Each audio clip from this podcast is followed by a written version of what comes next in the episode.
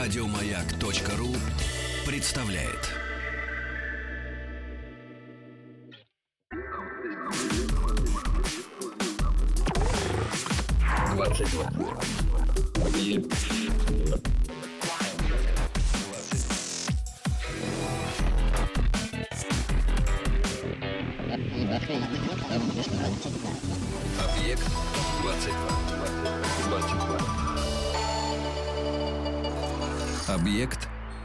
22. Ежедневное употребление шоколада существенно снижает риск смерти от инсульта и сердечного приступа. На протяжении 12 лет врачи наблюдали за 20 тысячами человек и выяснили, что люди, которые ежедневно съедают от 7 до 100 граммов шоколада в день, на 11% меньше подвержены риску стать жертвой инсульта и сердечного приступа, а также на 25% реже умирают от э, этих заболеваний. Это приятно, конечно, если не вспоминать о том, что также от шоколада, например, случается ожирение, а некоторые полагают, что в некоторых дозах какао и вообще является практически наркотическим препаратом. А кроме того, я где-то когда-то читал, что в каждой плитке шоколада содержится до 7 м, порядка 7 частей насекомых, ну, которые там как-то забредают туда в процессе приготовления. Ну, может быть, и врут. Не знаю, не буду ручаться. Это уж не ко мне. Главное, вкусно, да и насекомые, говорят, тоже, в общем, весьма себе полезные такие существа. Это «Объект-22». Я Евгений Стаховский. Не уверен, что насекомые входят э, в зону интересов зоопсихологии, но меня этот вопрос совершенно однозначно сегодня занимает. И тут уже Марианна Гладких, зоопсихолог, кандидат сельскохозяйственных наук, доцент кафедры кормления и разведения животных Аграрного университета имени Тимирязева. Здравствуйте.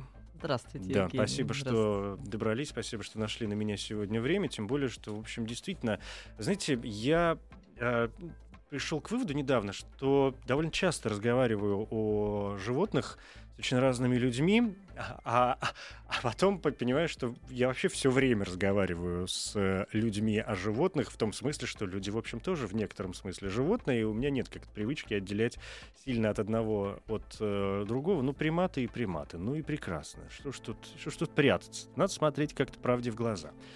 А, ну вот людей я бы сегодня с, вашей, с, ваш- с вашего позволения как бы отодвинул немножко в сторону и а, поговорил о зоопсихологии, которую я, в общем, действительно представляю себе как науку, э, которая изучает психическую деятельность э, животных и может быть, не только их психическую деятельность, но, опять же, конечно, до вопросов поведения это мы как-то доберемся, мне кажется, да? То есть помимо вот этих серьезных мозговых процессов, что-то как...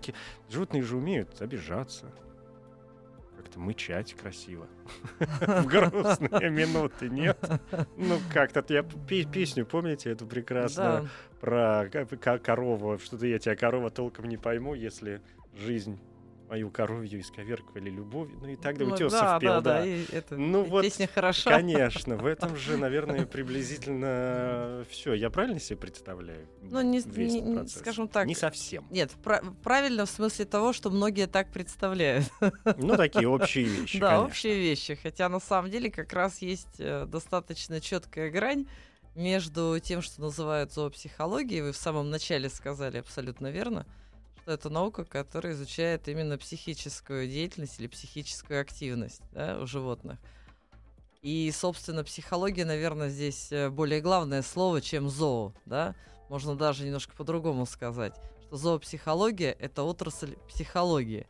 Да, то есть в первую очередь не биология, а психология, как э, зачастую многие думают, что это больше свойственно биологам, которые Мгм, видят мгм. животных и могут разбираться, и поэтому они вроде бы как э, готовы обсуждать и проблемы вот этой их психической активности.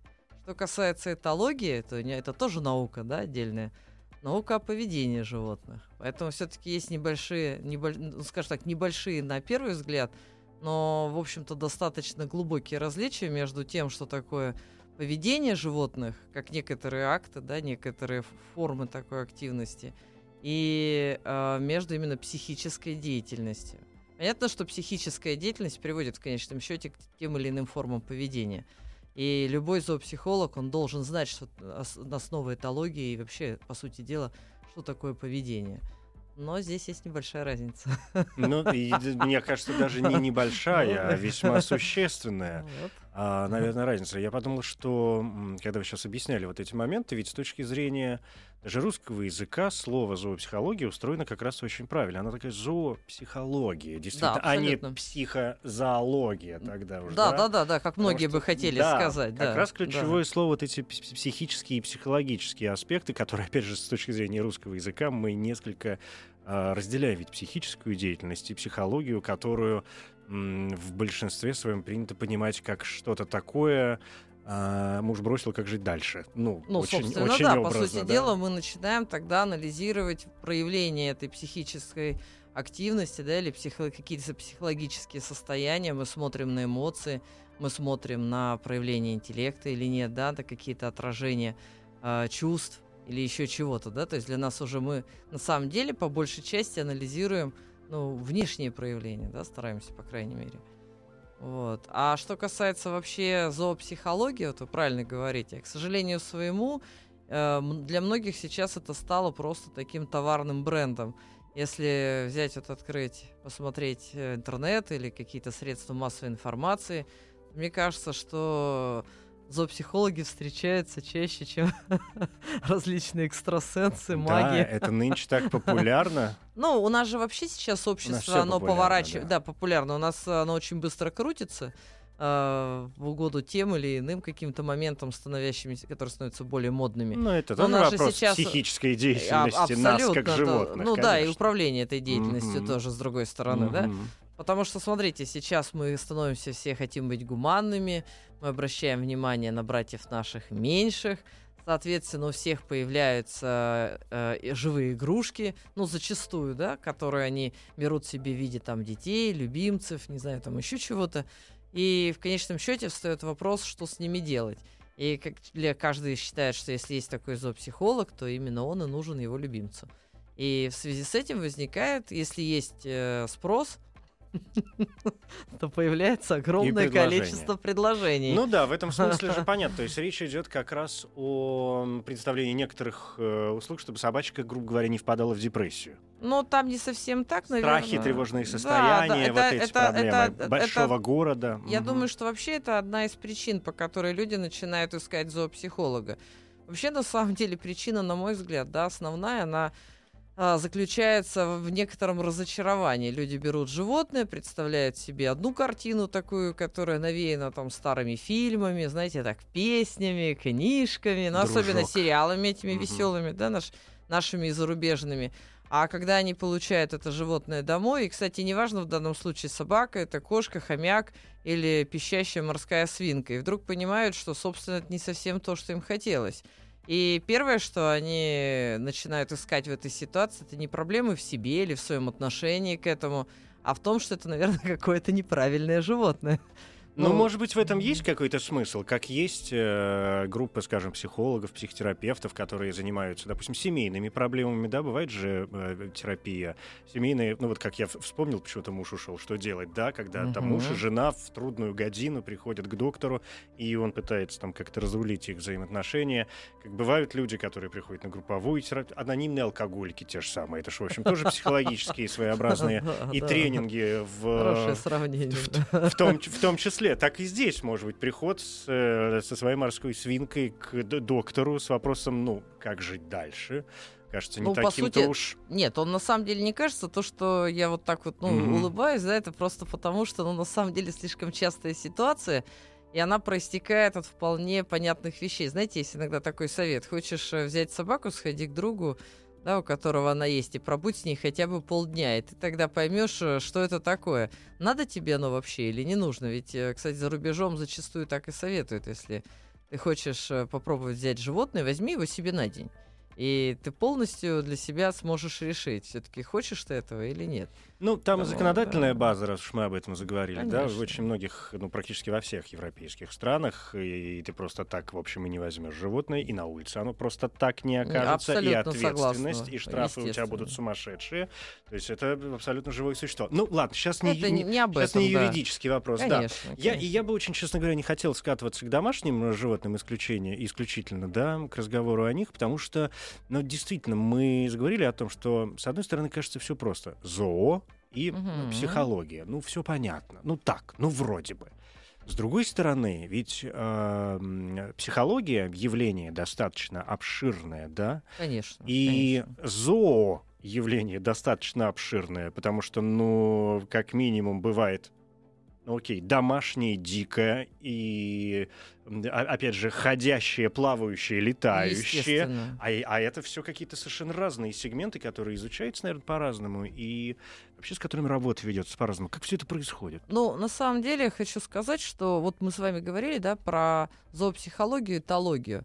Вот Мгм. если говорить про этологию, Этология как наверное, да, как поведение. Мгм. Вот, наверное, все-таки во многом люди изначально стремились узнать именно поведение, потому что а, для них было крайне важно, скажем так, знаете, такой замечательный просто термин видоспецифичное, то есть вот поведение, которое специфично для конкретного вида.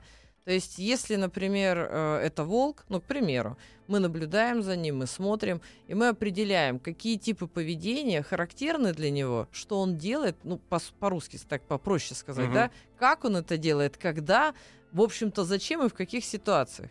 И хочу вам сказать, что если взять, например, наш э, институт имени Северцева, там достаточно было огромное или большое количество лабораторий, где люди наблюдали за теми или ины- иными видами животных. Причем их э, кв- квалификация определялась тем, сколько часов наблюдений ты провел за каким-то видом животных. Поэтому так накапливались факты. И мы начинаем понимать, какое поведение характерно или специфично для того или иного вида, какие поведенческие акты, да, какие элементы поведения а, для него нормальные.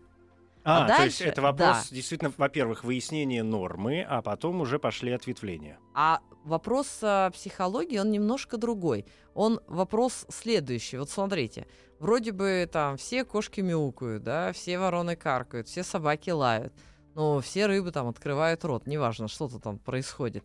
Тем не менее, вопрос в том, что почему одна это делает в одной тональности, другая в другой, одна медленнее, одна быстрее, кто-то бежит в одну сторону, а кто-то лежит на месте. Что для этого является нормой, а что является отклонением?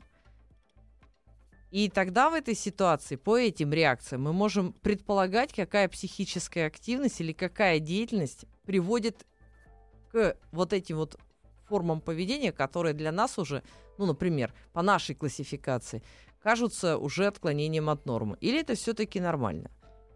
Понятно, да? Вот да, вот я такая- понимаю. так- это, такие- вопрос, такие, да. это вопрос взаимоотношений, которые вы, Да. хотел бы сказать мы, но понимаю, что вы, Мы, мы, конечно, почему да, мы, вы, конечно, да, мы, вы мы все, изучаете, мы да. все пытаемся изучать Конечно. для того, чтобы понимать, а, ну, как минимум, просто ответить на вопрос, что ожидать от другого живого существа, да, чтобы понимать, насколько Да. его поведение, опять же, в этот момент а, Типично или типично, нетипично, ну, да. допустим, а все это опять сводится к вопросам, ну, я не знаю, как минимум безопасности. Насколько мы О, сейчас абсолютно, имеем, абсолютно. а, мы можем с ним иметь дело сейчас. Абсолютно. И я хочу сказать, что вот, кстати, большинство разногласий между хозяевами и животными, и, кстати, ну, я уж не говорю про диких, да, животных, когда мы вообще иногда сложно предполагать, э, что, э, что произойдет в тот или иной момент.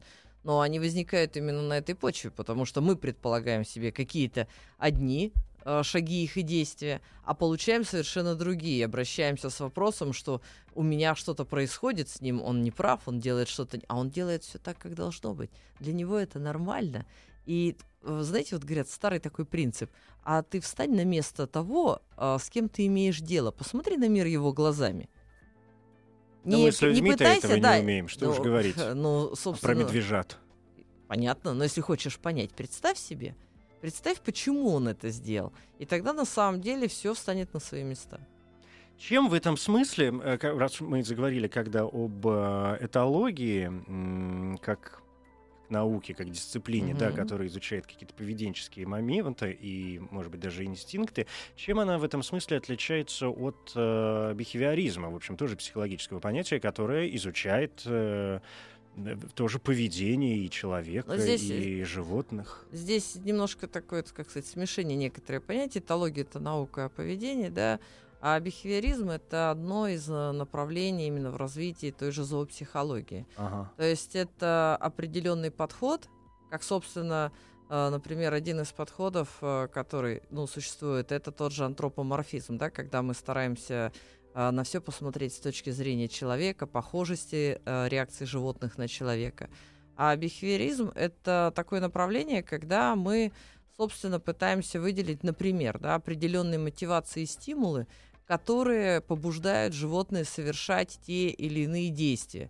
Если так можно сказать, то мы пытаемся выделить некоторые первопричины и, собственно, способы потом ими управлять, да, которые э, заставляют животное это делать. Ну, например, в том числе, кстати, вопрос э, тех же условных рефлексов. Да? Один из таких подходов, когда есть рефлексы, собственно, как пошутил один э, замечательный школьник, когда была Олимпиада по биологии, она произвела мне не, неизгладимое впечатление. Был такой задан вопрос, думают ли быть обезьяны. И э, один из э, ребят там в шестом или седьмом классе, он написал потрясающую фразу по своей вот глубине как раз. Сейчас не пойму, сейчас вы обезьяна, издеваетесь да, да, да, да. Обезьяна перебирает в голове условные рефлексы, которые она накопила в течение жизни, и думает, какой же ей нужен. Ну вот, собственно, хочу сказать, что вот как раз бихевиоризм — это, ну, собственно, слово behavior, да, поведение. поведение, То есть мы просто отталкиваемся от каких-то отдельных поведенческих актов и считаем, что они вызваны определенными стимулами, то есть желаниями получить, достигнуть э, Угу. какой-то Ну, я понял, бихевиоризм как, Да. как продолжение Как- уже да, да, этологии, со- такие более Не, узкие как зоопсихология. Ага. Зоопсихология. Более такие да. точечные уже Да, да, да. пошли моменты. Да, но на самом деле хочу сказать, на нем, кстати, базируется очень много методов современных дрессировки. Когда мы Например? чётко- А, например, самый простой. Мы дрессируем животных в цирке, мы дрессируем животных, тех же собак, например, или мы дрессируем тех же там кошек. А, на самом деле, любой, ну, тех животных, которые поддаются дрессировке, можно это сделать. Главное определить, что они хотят. Необходимо определить тот стимул, который будет побуждать его делать определенные действия. Ну, самый простой момент. Ты хочет, э, животное хочет есть. Окей? Мы связываем тогда э, два момента. Хочешь есть, сделай действие. По сути дела, вот, ну, как самый такой упрощенный, утрированный пример. Можно, могут быть более сложные поведенческие такие вот реакции прослежены, когда хочешь играть, хочешь получить какой-то предмет, э, цепь действий, может быть, да, но в любом случае так построена дрессировка. И когда вот мы видим цирковые трюки, мы видим а, многие какие-то интересные танцы с собаками, например, да, или там то, что делают кошки. Ну, прошу прощения, заставить принуждением делать э, то, что показывают, например, кошки э, у Куклачева, но это очень сложно, потому что они это делают по другим, по, их побуждает другая совершенно мотивация, да, у них есть свой стимул, который, ради которого они это делают. По сути, это вопрос способности к приспособлению. А если вспоминать любимого Чарльза Дарвина, то, конечно, Ну да. как же не вспомнить Дарвина? Давайте срочно вспоминать. Давайте срочно вспоминать Срочно. Дарвина, да. Куда же без Дарвина-то в этом смысле? Что наш любимый Ну, э, нет, ну, говорил я, я вообще на по самом деле поводу? без а, особых шуток, просто с Я- я удовольствием. серьезно, да. с удовольствием, потому что на самом деле а, первыми, кто говорил про приспособленность, мы же помним, да, это был Ламарк, и тоже была идея, она касалась не только каких-то отдельных приспособлений организма, но в первую очередь и поведения. Но вот э, то, что касается именно Чарльза Дарвина, то он был один из э, тех, но, наверное, даже и, по сути дела, из известных первый, да, потому что ясно, что и другие ученые э, часть идеи могли где-то публиковать, который сказал, что самым первым приспособлением, которое, ну, или самым первым эволюционным изменением, да, это является всегда поведение. Поведение и, соответственно, психика. И он даже, у него есть несколько работ, которые были направлены на то, чтобы показать, что э, меняется отношение, меняются эмоции, меняется поведение именно в процессе отбора, неважно, естественно или искусственно, это одно из основных приспособлений, которые, собственно, позволяют э, организму адаптироваться к внешним условиям. С людьми происходит то же самое. Ну, по сути, да. По сути-то да. То есть в Но- этом смысле как-то вот я пока не вижу серьезной разницы. Но мы в самом начале сказали, что а, ну, все мы как-то так или иначе. Евгений, но ведь Да. э, я хочу сказать, ведь поэтому зоопсихология настолько и интересна, да, долгое время ее не рассматривали как серьезную науку, да, но тем не менее сейчас она настолько интересна, потому что ею часто занимаются для того, чтобы понять а, определенные аспекты поведения человека. Вот вы же в самом начале сказали, что Мгм. э, уберем человека, там откинем, да, попробуем, да, да. попробуем убрать. Но по большей части это сложно сделать, потому что мы э, хоти- хотим этого или нет, но мы животные. И вот, кстати, в Санкт-Петербургском университете есть, э, на мой взгляд, очень интересный человек и ученый, некто Дольник. И э, он написал такую потрясающую книгу, которая называется «Вышли мы все из природы», у нее одно из названий, или «Непослушное дитя биосферы». А, Речь идет именно о том, что он пытается проследить в эволюционном плане а, в поведении человека некоторые нюансы, которые схожи с поведением животных в этих же ситуациях. И главная мысль, которую он как раз показывает, что человек очень рано ушел из-под э, давления естественного отбора и перешел, собственно, к некоторым социальным взаимодействиям. И поэтому та отшлифовка а, поведенческих элементов, которые подвергались животные, он ее не закончил до конца. И поэтому у него, тем не менее, осталось много э, таких характеристик, которые показывают, вот как себя могут вести животные. Вот я могу сказать, что, например, это из интереса, но я вот за своими студентами слежу. Вот э, начинаешь говорить, ведешь какое-то занятие, да, они все на тебя смотрят настолько внимательно. Проходит минут 20, и наступает вот такой момент, а, который он описывает как эффект пошумелок, когда каждому нужно подпрыгнуть, сказать что-то, поговорить, неважно о чем, главное поговорить. Вот то же самое происходит в компаниях, когда они собираются, неважно там свадьба или еще что-то, они начинают, все вроде слушают тамаду, но проходит минут 15-20, и у всех возникает срочное желание пообщаться, чем оно неконтролируемое, да, но уже человек не может сдержать эту концентрацию. Ну, это как один из примеров. Тут Вот необходимость вот той именно социализации, Вот причем ста- не- непосредственно, концентрированной, но да? хочу сказать, что вот если вы были в московском зоопарке, то там на новой территории приходят, там есть сейчас, ну не скажу бассейны или яма, да, но такой территория, на которой есть японские вот эти обезьянки. Мгм.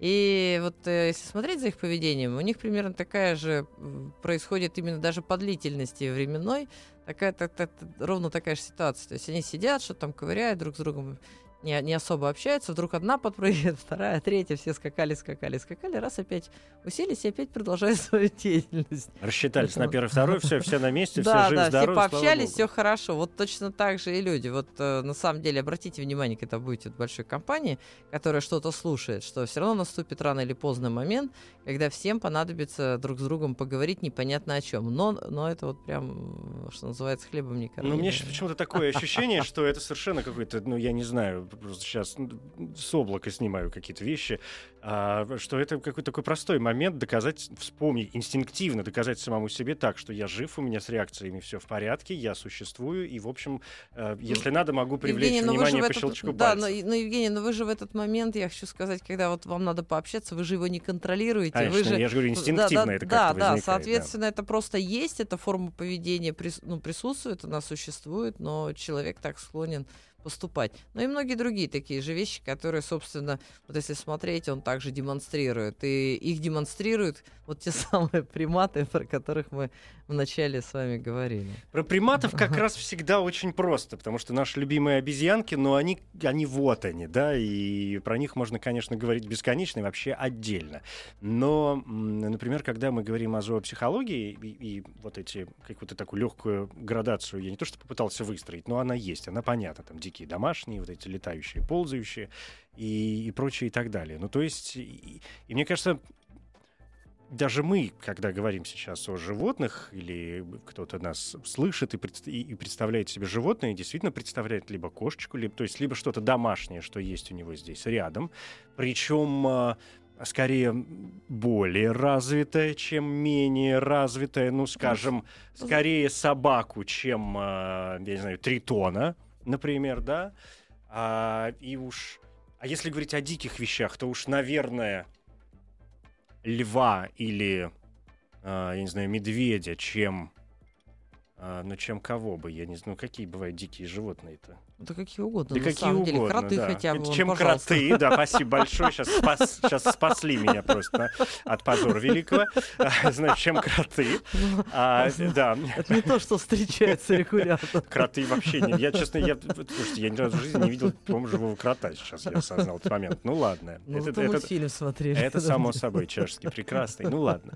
А, И а- опять же, ну вот я не знаю, поэтому про психологию собак или обезьян или э, львов говорить как-то, ну по моим ощущениям, не то что проще, но э, обычнее, чем про психологию из коровы даже.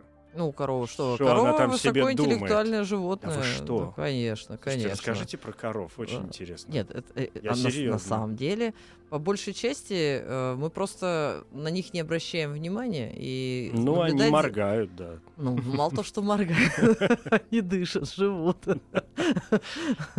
Нет, на самом деле, вот э, мой опыт показывает, я имела дело с коровами достаточно продолжительное время, делала диссертацию как раз э, на крупном рогатом скоте. Была возможность их отследить э, прямо, что называется, с юного возраста, практически с рождения. Вот я хочу сказать, что они очень легко запоминают людей, они очень чувствительны.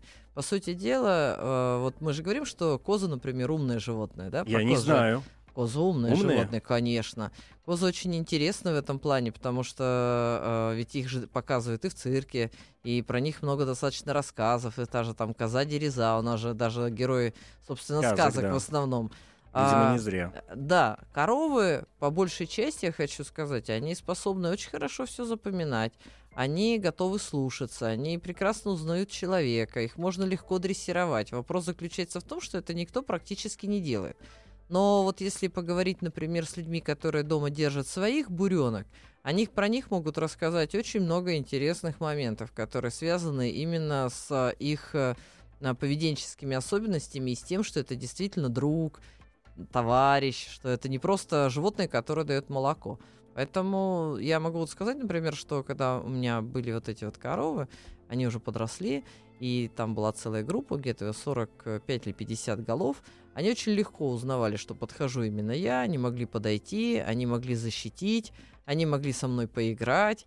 Но причем те, которые считали, что я уже удостоена так высокого ранга, да, они, соответственно, могли там, например, опуститься на колени или позволить, например, подойти прямо с, э, со стороны головы, потому что для коров, например, эта зона, она очень некомфортна. Вот э, здесь мы отличаемся. Для человека некомфортно, когда кто-то находится сзади, а для копытных многих, э, когда находится объект спереди. Ну, же глаза же сбоку. Им а смотреть дело, как-то, дело не в наверное, этом, это очень. просто общее представление о зонах комфорта. У каждого животного есть свое понимание о том, вот, э, где э, есть опасность, а где нет. Вот почему-то сзади для них опасность не представляет. То есть, если ты к корой будешь подходить сбоку или сзади, она, скорее всего, не начнет беспокоиться. Но если ты пойдешь вот прямо на нее, то это вызовет у нее такое смятение, стресс, она будет не очень довольна.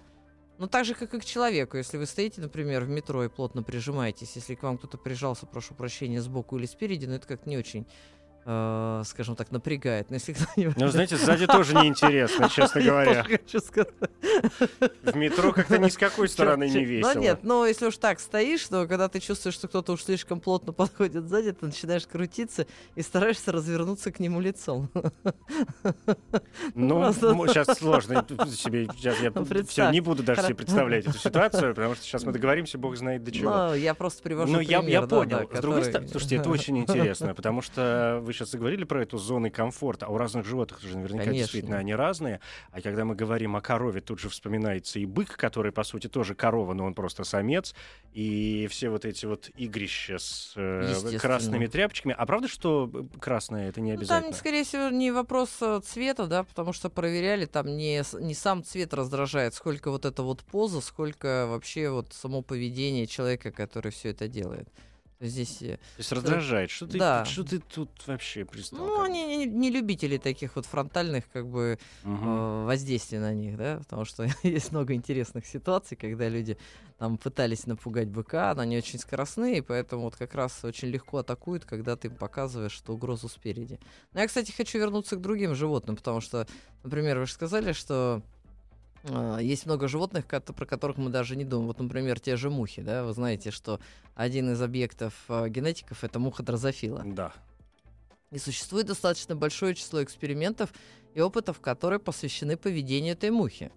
И вот э, моя коллега, которая очень плотно занимается именно мухами дрозофилами, она рассказывала один эксперимент, когда э, решили посмотреть на то, как будут реагировать самцы на, если в их э, сообщество, скажем так, поместят э, самку, отличающуюся от привычных им. Ну, например, все серые, и самцы, и самки, и туда помещают одну желтую, блондинку. Самцы бросают своих самок, они все идут Идут ухаживать. к да. симпатяшке. Да, да, но когда вот число этих э, симпатяжек превышает уже норму, они говорят, уже надоели. Возвращаемся к своим.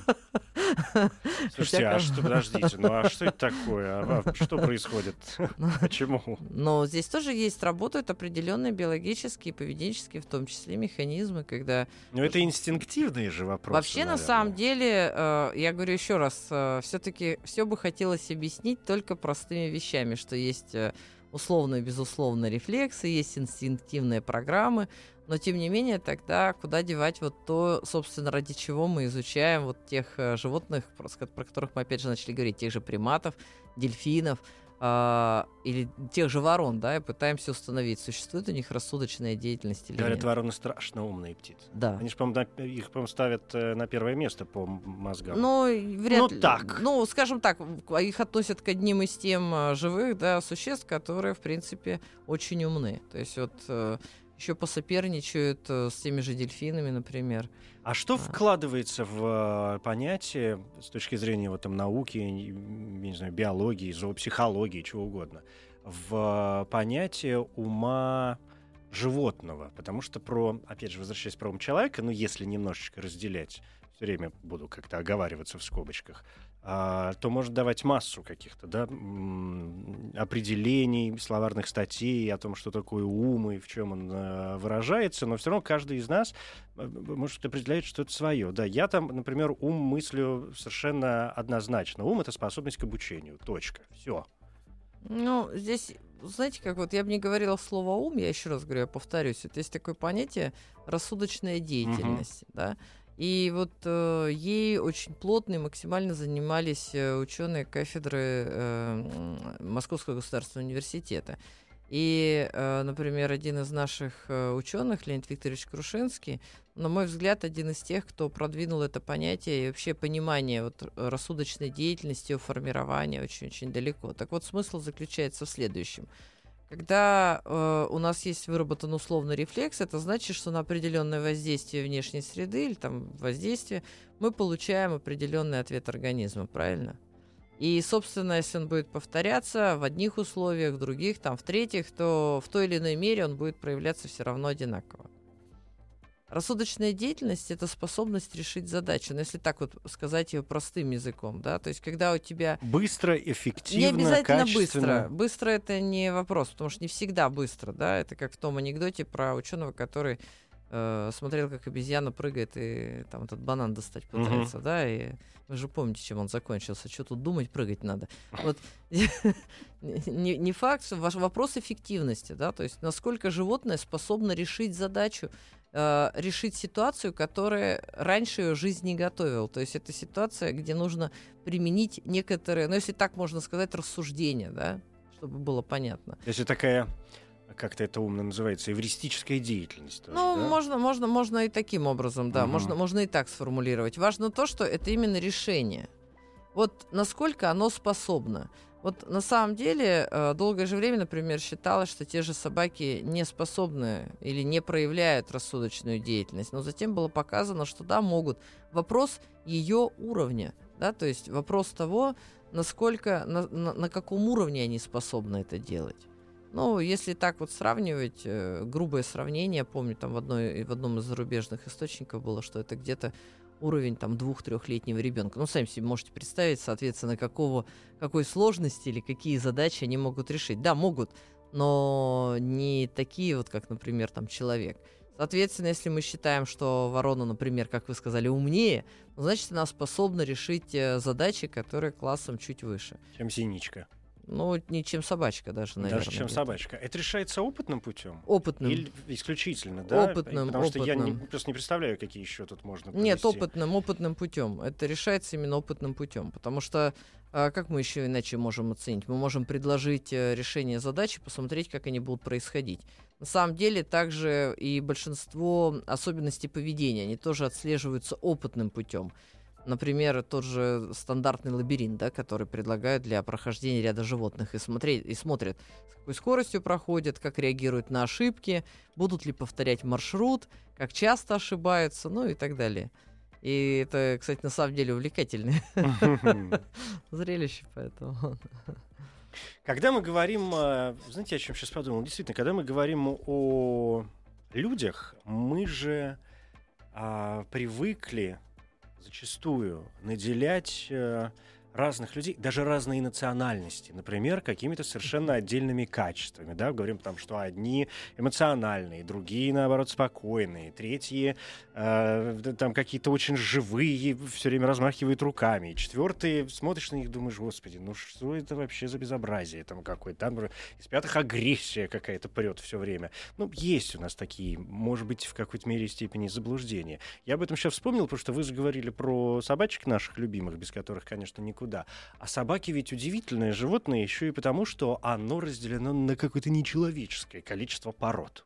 Ну, человеческое, почему? Посчитать-то можно. ну, пока. можно, конечно, но... Исчисляемое, слава Но богу. разб- разброс-то, ух, какой. Ну, Я- согласна с если я не ошибаюсь, это чуть ли не самое разнообразное по своим проявлениям животное на Ну, планете. домашние, домашние. Не, Ну, не, из не, домашних-то Ну, точно. самые разнообразные это у нас пока, к слава, слава богу, это насекомые. Ну, я имею в виду из млекопитающих, Ну, хорошо. да. Хотя бы из Ну, и- млекопитающих. ну, ну, мы будем так говорить, что да, у домашней собаки такое количество пород. И разнообразие. Если мы возьмем Да. чихуахуа, извините, немецкого дога, это же Конечно, какая разница, это же 400 два разных животных. 450 пород у нас сейчас. Конечно, я всегда говорю, что если кто-нибудь когда-нибудь откопает э, останки э, Синвернара, например, и Чихуахуа, вряд ли догадается, что это одно и то же. Ну, в общем, да. И это очень удивительно. Понятно, что какие-то породы были культивированы, да, и их, в общем, изобрел человек так или иначе в процессе. А, Такая искусственная эволюция. Но это вопрос к тому, насколько различаются они по поведению. Так вот я же к этому и веду, что у собак мы же тоже, а, ну, как мне кажется, принято. Есть служебные породы. Мы знаем, что они подходят, и все так, там боксеры, немецкие овчарки, вот они все такие гав и молодцы. Есть э, диванные породы собак, как Компаньоны, как ан- и да, компаньоны. да, или как английские бульдоги, которые вообще могут лечь на диван и не вставать. И с него 15 лет, и им будет хорошо. Только еду им подноси, и то им есть лень, мне кажется, иногда. Да, есть какие-то ручные совершенно вот эти штучки, которые Ну, дрожат Дело в том, телом. что, кстати, вот я хочу сказать, что здесь есть один а, как раз момент, который связан с тем, что вот та же зоопсихология, я вернусь обратно к- Мгм. к нашим баранам. Давайте. да. К баранам тоже хорошо. Так вот, у нее же на самом деле сейчас появляется достаточно а, большое число, ну, если так можно сказать, э, ответвлений, да, или подразделов. Ну, например, та же, ам, э, например, вопрос, который связан с отношением между видами. Ну, В частности, между тем же человеком и, например, собаками, или человеком и кошками, человеком и птицами. Потому что на самом деле это важный момент, поскольку мы все время пытаемся понять наших братьев меньших, и поскольку мы их заводим и притаскиваем домой зачастую даже и животных, которые для этого не предназначены, то возникает много вопросов. И точно так же есть отдельное, например, направление, которое связано с а, так называемой экономической э, зоопсихологией. Э, Речь идет о том, что мы начинаем брать животных в дом, или там те же вот сельскохозяйственные животные, и мы ожидаем от них одного поведения, получается совершенно другое. Вот здесь как раз это вопрос к тем же породам, потому что особенности поведения пород — это э, вопрос нашего с вами труда. То есть мы сами формируем, по сути дела, любое домашнее животное — это результат труда человека. И он существует, знаете, как у Алисы в «Стране чудес». Иногда... Ну, Ой, Алиса через минуту.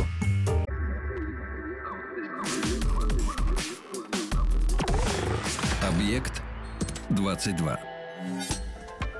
А что Алиса? Алиса тоже вечно гонялась вон за белым кроликом. Ну, а, дело не, не в этом, а там было такое замечательное выражение, что иногда, чтобы оставаться на месте, надо очень быстро бежать. Это точно. Вот здесь то же самое. Если ты создал себе друга, то надо продолжать его создавать дальше. То есть э, это разговор о том, что мы сами формируем э, поведение у тех пород, которые мы создаем, и поэтому они у нас отличаются. И навешиваем Ведь... на них свои комплексы и свои страхи Есть. и свою неврологию, и, беско... Э, беско... и, псих... деле... и психиатрию бесконечную. Ну, я думаю, что да, потому что по большей части ведь первое, что начал человек менять в животных, когда он их стал домашним, это поведение – Потому что вряд ли он отбирал тех, э, кто ему казался большим или сильным или каким-то. Он отбирал удобных. Угу. Потому что на тот период времени, например, я всегда говорю, что тот же носорог это гораздо большая куча мяса, чем мы себе можем представить. И казалось бы. Да, да. Но, это, но взаимодействовать с ним да, не, не нереально. И, собственно, не приручить, не одомашнить его тоже нереально. Поэтому, когда мы взяли тех же там собак или лошадей, скажем, то первое, что мы стали, мы меняем поведение. И все зависит от того, насколько оно нам нужно. Вот вы же говорите, те же там овчарки, они нам нужны, мы хотим от них какой-то деятельности, и мы следим за их поведением. А те же, например, собаки-компаньоны, это, кстати, глубокая ошибка, когда люди думают, что э, от них нужна только красота. Нет. Если ты хочешь иметь э, друга, иметь нормальную собаку, нужно тоже следить за поведением. Но это уже вопрос другой. Это вопрос уже к тем, кто эти породы разводит, создает и, собственно, должен уметь оценивать. Как на данный момент развивается наука вообще? В, ну, в, в каком направлении вы идете?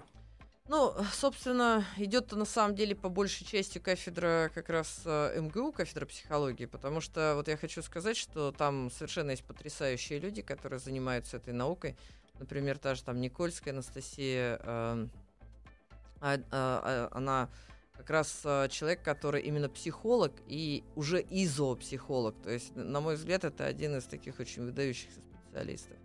Плюс, э, соответственно, они развивают э, новые направления, про которые я вам сказал. Например, та же экономическая зоопсихология, э, межвидовые отношения, которые необходимо рассматривать.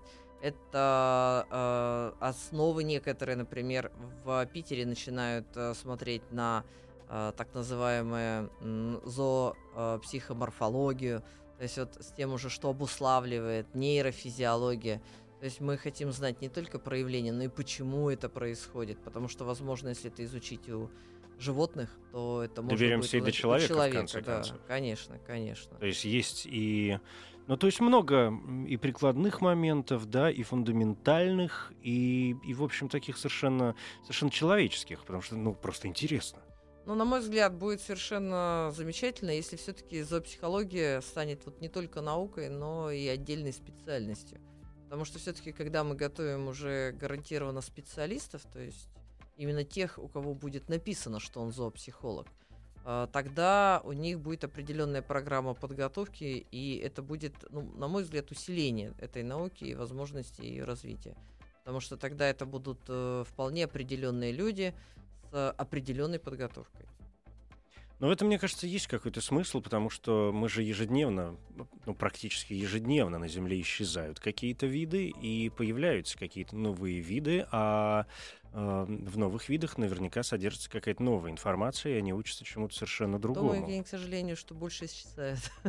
Ну, больше исчезает. Сейчас, говорят, начался... В последнее время было много об этом информации, что начался шестой шестой период вымирания земного. Не ну, слышали это так, вы об этом? Это так, знаете, это много чего говорят, но на мой взгляд, что на самом деле э, сейчас для нас с вами важно просто, если мы хотим оставаться людьми, я имею в виду именно в том плане, вот, что подразумевает человек, там, как э, существо, которое не только просто стоит выше всех, но которое умеет и других понимать. Наверное, в этом есть смысл. Все-таки мы должны хотя бы минимальные основы, вот то, что сейчас говорят, э, образования, да, такого гуманистического, угу. и, и в том числе, кстати, зоопсихологического, мы должны получать. Тогда не будет испугов э, по отношению к поведению других животных. Лю- дети ну, будут спокойнее относиться к поведению птиц, к поведению диких животных. Они не будут их трактовать, ай, тебя собачка укусит, ах, тебя ворона клюнет, ах, тебя еж напугает. Они будут просто смотреть на это как на своих соседей по планете в конечном счете. И то, что их поведение, оно тоже имеет свою основу. Мне кажется, что это даже интересно наблюдать и понимать, почему что-то делает муравей, почему так поступает бабочка, и что оса на самом деле, она не летит тебя ужалить. У нее совершенно другая задача. У нее совершенно другая задача. Осы — это все, насекомые, я чувствую, надо как-то отдельно об этом. Спасибо большое. Марианна Гладких, зоопсихолог, кандидат сельскохозяйственных наук, доцент кафедры кормления и разведения животных Аграрного университета имени э, Тимирязева. Ну, какие-то такие, мне кажется, основополагающие моменты уложили, в общем, всех в одну копилочку, а, и дальше будем, конечно, с ними со всеми уже разбираться по отдельности. Главное, что есть в нашей жизни зоо и есть психология. Спасибо вам большое. Не за что, всего доброго. Еще больше подкастов на радиомаяк.ру